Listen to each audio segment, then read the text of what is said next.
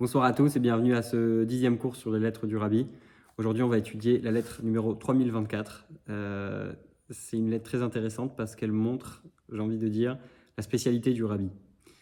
Euh, cette capacité de connaître et de savoir toucher les gens personnellement, ce côté euh, très humain. C'est-à-dire que hum, le Rabbi ne se suffit pas de répondre simplement à des questions comme n'importe qui pourrait le faire, mais il y a une volonté très très forte de créer un lien, euh, une volonté très forte de faire avancer les gens, etc., etc. On va voir tout ça dans les mots. Comme d'habitude, vous pouvez euh, trouver le texte de cette lettre dans la description de cette vidéo sur inspirationjuive.com. Si vous ne regardez pas cette vidéo, mais que vous écoutez euh, sur les plateformes de podcast, Apple, Google, Spotify, etc., eh bien, vous avez un lien dans la description de ce cours qui va vous ramener vers euh, inspirationjuive.com où vous aurez, dans le cours numéro 10 de cette série, le texte de ce cours. Donc on est lettre 3024, par la grâce de Dieu, ça commence toujours par, en disant Baruch Hashem, Dieu merci. 12 Marcheshvan 5715 qui correspond à l'année 1954. Brooklyn, comme d'habitude. Je vous salue et je vous bénis. Donc toujours le rabbi commence par dire euh, shalom, donc euh, ouvracha, paix, bénédiction. J'ai été satisfait de recevoir votre lettre du 3 Cheshvan, qui, faisait suite à une interruption. Euh, on en a déjà parlé dans le passé, mais c'est une, bonne chose d'y revenir.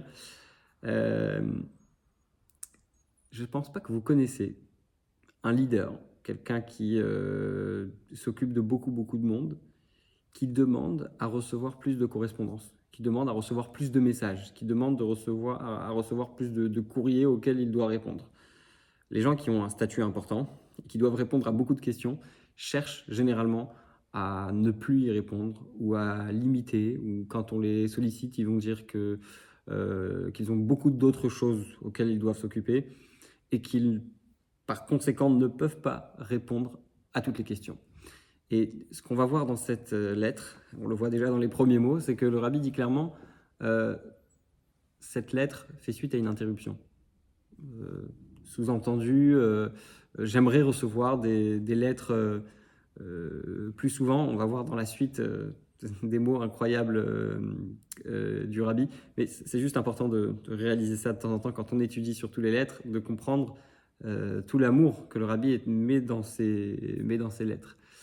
Euh, j'ai entendu aussi une histoire incroyable euh, du Raftaub, qui aussi, puisque vous savez que ces cours sont donnés dans le monde entier, on étudie tous euh, une lettre par jour dans le monde entier, à New York, en Australie, partout aux États-Unis, il y a des groupes de femmes qui se réunissent, etc.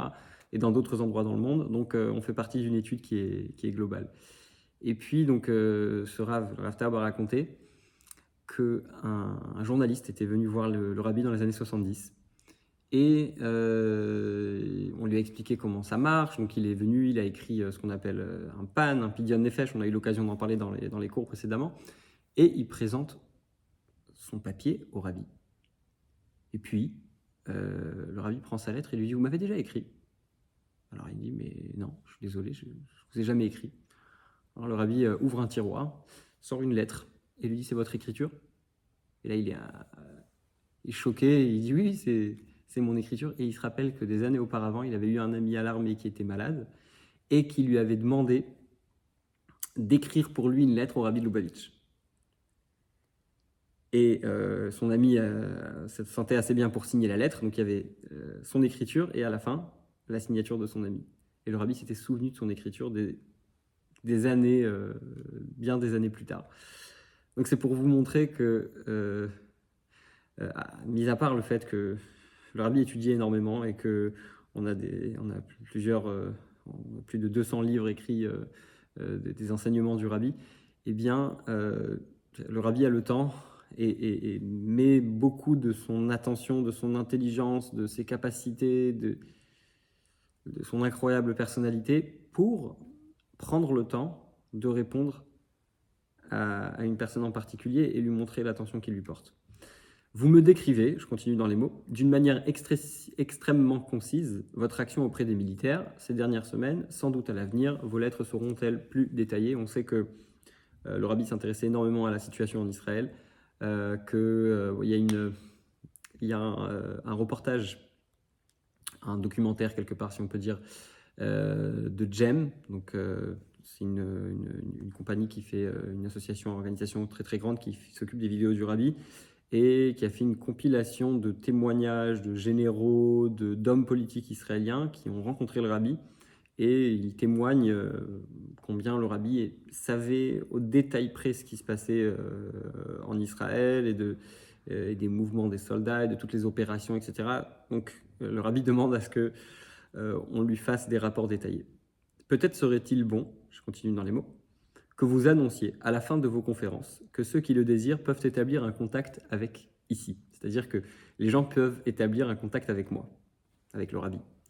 C'est-à-dire que le rabbi est en train d'encourager quelqu'un à ce qu'on lui écrive. C'est quelqu'un de très occupé. Euh, on vient de parler de 200 livres. Euh, imaginez-vous un peu le travail que ça représente. Euh, c'est comme quelque part un c'est comme quelque part un, euh, prof d'université qui demande à ce qu'on lui écrive. Il, a d'autres choses à faire, vous comprenez? Donc, euh, le rabbi, quand même, demande et lui dit Dites aux gens, s'ils ont des questions, je peux répondre à leurs questions.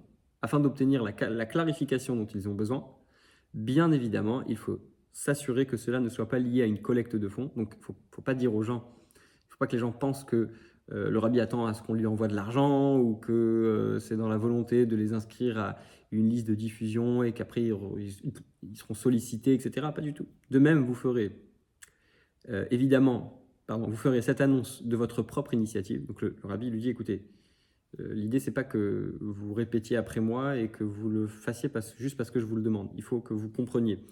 Ça rappelle un petit peu euh, une fois où le rabbi s'était exprimé, il avait dit il faut demander Mashiach et il faut dire Admata et jusqu'à quand? Surtout quand on entend des souffrances, etc. Ça réveille cette idée de dire on veut Mashiach. Mais le rabbi précise, je ne veux pas que vous demandiez à Dieu d'envoyer le Mashiach parce que je vous dis de le dire. Je veux que vous compreniez. Je veux que vous compreniez la nécessité. Donc la même chose, le rabbi dit à cette personne, je veux que vous compreniez que euh, les gens vont bénéficier du fait euh, de m'écrire et que j'ai des réponses à leur apporter, etc., etc. Et non en tant que mission qui vous aurait été confiée ici donc de votre propre initiative. Comme on a dit tout à l'heure, il faut que ce soit de l'initiative de la personne à qui le rabbi écrit cette lettre. Vous préciserez uniquement que vous connaissez plusieurs personnes procédant de la sorte et recevant des réponses, mais même si celles-ci arrivent parfois avec retard.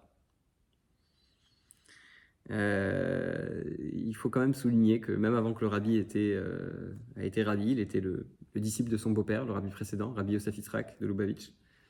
Et puis, euh, le rabbi a à plusieurs reprises encouragé encourager les, disciples du rabbi précédent à lui écrire. Et il a même parfois dit à, certaines personnes euh, euh, Comment se fait-il qu'on ne, reçoive pas, on ne reçoive pas de lettres? Comment se fait-il que mon beau-père ne soit pas sollicité? Ça veut dire que vous ne travaillez pas, ça veut dire que vous, vous, vous, vous ne, vous ne faites pas en sorte que des gens s'attachent avec le rabbi. C'est-à-dire que la façon dont le rabbi se comportait avec son beau-père, on peut apprendre aussi de la façon dont on doit, euh, se comporter avec le rabbi. Si vous le jugez bon, vous pourrez donner un Tanya à ceux parmi les soldats qui se distinguent par leur pratique juive. Alors, pour ceux qui ne savent pas c'est quoi le Tanya, le Tanya, c'est le livre de base de la euh, pensée Chabad. C'est écrit par le premier rabbi euh, Chabad, qui est l'Admorazaken, rabbi Shneur Zalman de l'Iyadi. Et le rabbi a beaucoup insisté pour que le Tanya soit diffusé dans tout endroit et même imprimé dans chaque ville du monde. D'ailleurs, partout en France, même dans les endroits les plus perdus, euh, on a à cette époque-là imprimé un Tania. Il y a des collections de Tania qui ont été imprimées partout dans le monde. Par ailleurs, vous donnerez également un Tania dans chaque camp militaire, pour, chaque, pour la salle de réunion ou la bibliothèque, dans la mesure où de telles institutions existent à l'endroit qui convient. Encore une fois, on va voir ce que j'appelle la spécialité du rabbi. Je suis surpris que vous n'évoquiez pas l'état de santé de votre épouse. À n'en pas douter, tout va bien de ce point de vue. Encore une fois, le rabbi appelle cette personne à lui raconter, à être partagé avec lui, à échanger. Vous trouverez ci-dessous la liste des brochures de Machanaïm qui sont en notre possession, avec ma bénédiction de réussite en tout ce qui vient d'être dit. Donc euh, le rabbi finit avec une note concernant la librairie de son beau-père, qu'il a continué à entretenir. Euh, il y avait énormément de livres de toutes sortes d'endroits. C'est une librairie qui est au service de tous et que le rabbi précédent a, chérissé beaucoup et qu'il, pour laquelle il a fait énormément d'efforts pour amener énormément de livres. je, vais finir avec une histoire parce qu'on parle d'un sujet qui est très intéressant. Il y avait un, petit enfant qui était pas le meilleur des enfants dans sa classe, si vous voyez ce que je veux dire. Et puis il a été invité avec son père, il a été, voir le rabbi. Et puis, euh, quand il rencontre le rabbi, il se dit, je sais que le rabbi pose des questions. il était très inquiet parce que, étant donné que ce n'était pas le meilleur de la classe, euh, pour ne pas dire euh, le moins bon, eh bien, il se disait, le rabbi va me poser des questions, je ne vais pas savoir quoi répondre, etc. Et bon, à un moment donné, le rabbi se tourne vers lui et lui dit, alors, est-ce que tu as étudié tel Mishnah? Et là, il, répond, il répond parfaitement. Et le rabbi dit, qu'est-ce qu'il a écrit après? Qu'est-ce qu'il a écrit avant? Et là, vraiment, euh, ça coule de source, c'est magnifique, il arrive à répondre et son père, il est impressionné, il se dit, mon fils, il connaît autant, mais pourtant, à l'école, c'est une catastrophe. Et il a raconté des années après, cet enfant qui est devenu après euh, éducateur, il a raconté que euh, quelques jours auparavant, son moré, son éducateur, lui a mis une punition d'apprendre une Mishnah particulièrement longue. Une Mishnah, une partie de, l'enseignement dans la Mishnah. Et puis, euh, le rabbi a trouvé cette Mishnah, il savait. Alors, il s'agit sûrement de ce qu'on appelle Roi HaKodesh, une inspiration divine, mais j'ai envie de dire, c'est pas n'importe quelle inspiration divine. Des miracles de tzadikim, euh, on en entend souvent, mais un miracle tel, c'est-à-dire que le rabbi est parti chercher le moyen de redonner à cet enfant l'estime de la part de son père. Et ça, c'est très fort. Euh, ça, c'est la spécialité du rabbi. La spécialité du rabbi, c'est vraiment de, savoir, de connaître et d'avoir cette bienveillance de pouvoir élever les gens vers le haut. Donc, euh, si on peut prendre quelque chose de concret, parce que c'est toujours ce qu'on cherche, à essayer de, de, s'inspirer de du comportement du rabbi et de son enseignement, je dirais tout simplement essayer d'avoir un lien euh, personnel avec les gens, ne pas se suffire de quelque chose qui est à l'extérieur, mais de vraiment essayer d'aller euh, chercher à aider, d'essayer d'aller chercher à faire, euh, à faire en sorte que les gens s'élèvent, à tirer les gens vers le haut. Et ça, ça, demande un effort, ça demande une attention personnelle, ça demande de, la bienveillance, et c'est notre, notre moyen de, de, continuer le travail du rabbi, c'est notre moyen de, de lui ressembler quelque part. C'est fini pour notre lettre de ce soir. Je vous dis à tous bonne soirée et si Dieu veut, à demain. Demain matin, on aura une, une vidéo sur, euh, sur une lettre. Voilà, aujourd'hui c'était un petit peu plus court que d'habitude. Donc voilà, je vous dis à demain et bonne soirée à tous.